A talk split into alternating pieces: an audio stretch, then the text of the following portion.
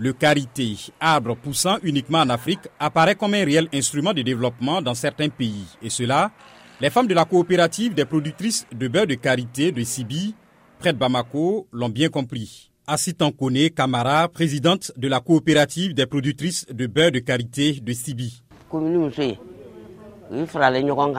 Les femmes de la commune partent à la recherche des noix de karité. Une fois à la maison du karité, nous mettons des équipes en place pour la transformation en beurre de karité, en savon et pommade.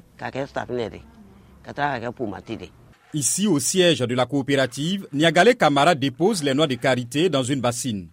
Avec ses collègues, elle s'apprête à transformer le produit en une huile végétale très prisée, le beurre de karité. Étape par étape, les femmes décortiquent les noix pour en extraire l'amande, qui est ensuite concassée, lavée, séchée, puis cuite dans une marmite jusqu'à obtenir un liquide noirâtre. Salimata Kamara, employée de la maison du Carité. Une fois tiré de la marmite, on procède au filtrage à l'aide d'une tige.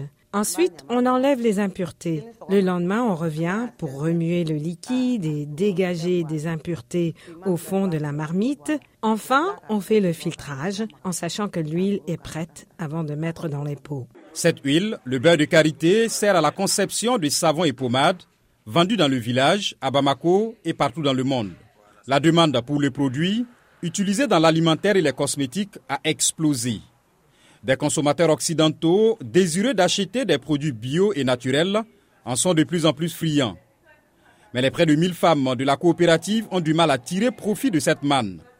Les salariés permanentes gagnent l'équivalent du salaire minimum chaque mois, environ 45 000 francs CFA.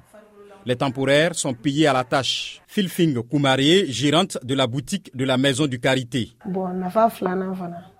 L'un des avantages de la coopérative est qu'elle a permis aux femmes d'avoir de l'emploi.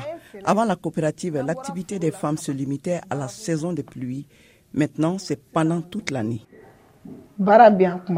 Pour Daouda Keita, maire de la commune, il est crucial d'appuyer cette structure pour la moderniser. Il contribue fortement aujourd'hui au développement socio-économique de la commune à travers les produits fabriqués et vendus sur place.